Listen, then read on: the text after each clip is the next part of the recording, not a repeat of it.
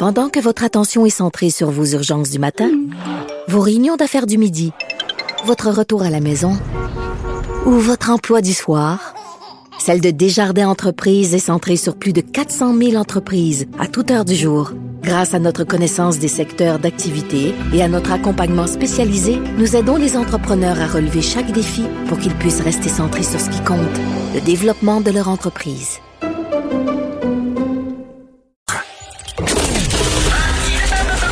Martino, souvent imité, mais jamais égalé. Vous écoutez Martino. Cube, Radio. Alors, on discute avec Claude Villeneuve, chroniqueur au Journal de Montréal, Journal de Québec. Salut Claude. Hey, salut Richard. Écoute, ce matin, euh, Radio-Canada a dévoilé des courriels qui ont mis encore une fois le ministre de l'Éducation, Jean-François Roberge, dans l'eau chaude. Explique-nous les tenants et les aboutissants de cette histoire. Ben, en gros, c'est bon. Ça, ça fait quelque temps que ça dure, cette, cette, Ben oui. cette histoire-là. C'est que il y, a, il y a plusieurs personnes, ça a notamment été le cas de Québec solidaire, qui posent des questions sur la ventilation dans les écoles. Hein. Est-ce qu'on a bien un bon plan pour être sûr que les classes soient bien aérées, que les, les, les, les, jeunes, qu'il n'y ait pas trop de concentration de virus dans les lieux de dans les lieux où les jeunes reçoivent leurs cours? Et euh, le, ministre de l'Éducation nous a dit à plusieurs reprises, euh, non, non, non, ça a été validé avec la santé publique, on a un plan pour ventiler les classes. Euh, déjà, on savait que euh, Horacio Arruda disait oh t'as peu, là, on n'a pas tout à fait validé le plan là, du gouvernement, on a fait peur qu'on avait des réserves. Là, Radio-Canada a mis la main sur des courriels, puis là, ce matin, on apprend que, en gros, la santé publique a eu deux heures pour valider le plan du, du gouvernement au mois de janvier. Le gouvernement, le, le- le ministère de l'Éducation a envoyé des mesures qui comptaient appliquer dans les écoles à la santé publique. Ils ont dit, ouais, revenez-nous avec ça rapidement, là, on veut sortir ça. Puis les experts ont eu deux heures, finalement, pour dire, en gros, qu'ils n'étaient pas dans... pas OK, très à on, est loin, là, on est loin de, de, de ce que disait euh, le ministre de l'Éducation en disant on a fait ça en collaboration avec la santé publique. Non, c'est c'est le, le ministère de l'Éducation qui ont décidé comment ça allait se faire. Puis là, après ça, ils ont eu deux heures, eux autres, pour donner leur stamp of approval. Ouais, puis encore là, ils l'ont ils l'ont ils l'ont donné avec réserve, disons, en disant que c'est pas ce qu'ils recommanderaient eux-mêmes. Et euh, bon là, euh, le, le, le, le ministre envoie la rondelle dans la zone euh, de la santé publique à chaque fois qu'il se fait questionner là-dessus. Ça a été approuvé par la santé publique, tout ça. Au point, la santé publique a dû faire des mises au point et dire arrêtez de nous imputer un avis qu'on n'a pas fait. Là, ben, c'est parce que cette histoire-là, ça fait plusieurs fois là, que ça rebondit, là, que euh, on essaie de savoir qu'est-ce que le ministre a su exactement, à quel moment, que- quelles sont exactement les approbations avec lesquelles il a travaillé. Alors, tu sais, c'est ça fait euh, c'est une histoire qui qui dure depuis longtemps. Puis en même temps, je, pense- je repense à ta chronique de ce matin, Richard. On a des écoles où ce qu'on va avoir là, des belles pancartes. Eh oui. des beaux labs d'école du gouvernement du Québec. Et euh, on a d'autres écoles où, euh, ben, même sans la COVID, là, on sait déjà qu'il y a beaucoup de dioxyde de carbone là, qui, euh, qui, qui, qui s'accumule durant la journée dans ces classes-là parce que c'est mal ventilé. Alors, on a, on a l'impression que le ministère de l'Éducation a pas mal, un peu pas mal tourné les coins ronds là-dessus. Non, non, écoute, ça va être la grosse affaire. Une fois la pandémie terminée derrière nous, il va y avoir deux, deux sujets là, de discussion, c'est-à-dire comment ça se fait qu'on a autant niaisé pour les tests de dépistage rapide et comment ça se fait qu'on a autant niaisé pour la ventilation dans les écoles. Ça, c'était vraiment les deux, les deux maillons faibles. Euh, aussi, ben, le gouvernement Legault va être pogné là, avec toute l'histoire de, des vols de données pour dans les garderies des CPE. Mais ça, c'est une journée de même. Hein. Moi, quand j'ai fait de la politique, il y a, des, journaux tu sors sur ton perron là, à, à 6 heures le matin là, en pantoufle, puis tu ouvres ton journal, puis tu tournes un coin là, en serrant là, euh, en ayant peur de ce qu'il va y avoir dedans, parce qu'il y a beaucoup de mauvaises nouvelles pour le gouvernement aujourd'hui. C'est pas facile. Euh, avec c'est ça, cette histoire-là, la place 05, euh, qui a été euh, qui est le guichet unique là, où on peut réserver là, les, les places en garderie là, pour les enfants. Oui. Un endroit que je fréquente présentement par ailleurs. ben oui.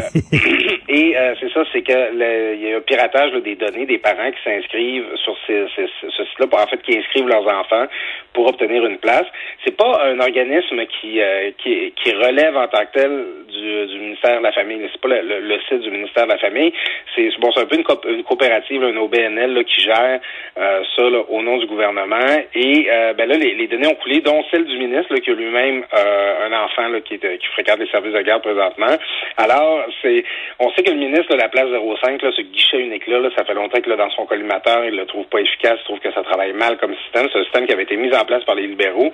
Puis là, ben encore aujourd'hui, le ministre va être obligé de parler de la place 05, puis de probablement que pour lui, ça va être une occasion là, de, de, de, lancer encore une coupe de fléchettes dans leur direction parce que ça fait, en temps de pandémie, c'est certainement pas une affaire de plus que le gouvernement avait envie de gérer ce matin puis répondre là-dessus. Alors, en plus, il y a toute la crise des gens qui disent qu'on manque de place dans les, dans les CPE, dans les garderies. Là, tu vas être confronté à ça bientôt, toi?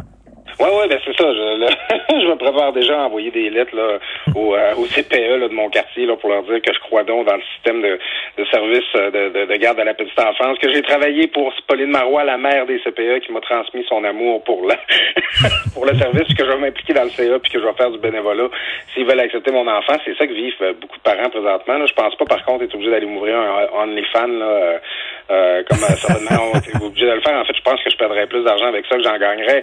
N'empêche que euh, c'est un dossier qui est de plus en plus chaud, plus en plus fatigant pour le gouvernement, ça, parce que, euh, tu sais, à plus forte raison de la pandémie, il y a des gens en télétravail. Euh, tu sais, le monde a l'air à penser que les gens qui se plaignent de devoir euh, s'occuper de leurs enfants en même temps qu'ils travaillent, ben, ils auraient aussi bête de pas faire d'enfants, c'est pas un problème à nous autres.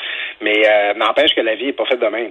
T'es pas supposé travailler, pour fournir une prestation de travail de 8 heures par jour, en même temps que tu es supposé donner des soins puis de faire l'école à ton enfant. Là, ça fonctionne pas, la vie. Hmm fait comme ça.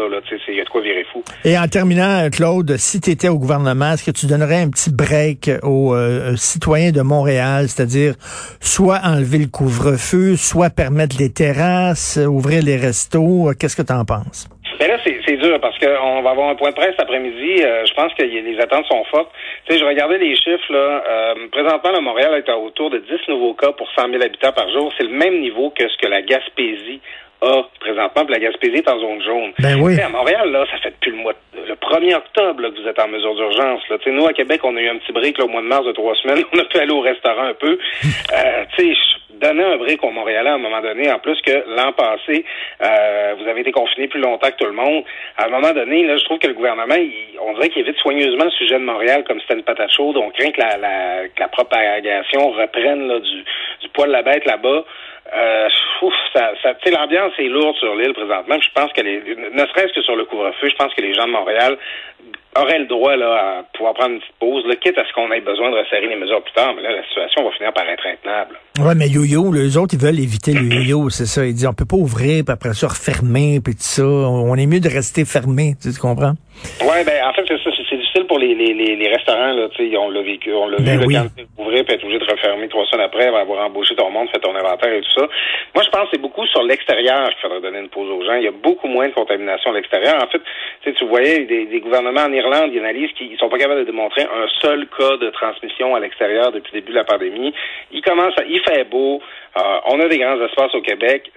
Arrêtez de dire aux gens de pas se couvrir. En fait, on devrait encourager, encourager les gens à se voir à l'extérieur plutôt qu'à faire des, des rassemblements clandestins à la maison. C'est beaucoup plus sécuritaire. En fait, la, la, la Colombie-Britannique, c'est ça leur stratégie. Ils disent aux gens, voyez moins de monde, puis voyez-les plus dehors. C'est ça qu'on devrait dire aux gens présentement, puis le gouvernement, on dirait qu'il passe pas en mode printemps. Mais tu sais, j'en parlais hier, le, le, le, boss des cages au sport, là, ils disent, euh, les gens viennent pour des, des repas à emporter, des mets emportés, passent devant ma terrasse qui est fermée, s'en vont à 20 pieds de la terrasse, puis là, il y a un parc, puis il y a une table de pique-nique, et s'assoit à la table de pique-nique. Ben, dit Christy, tu sais, pourquoi ils peuvent pas venir sur ma terrasse, tu sais?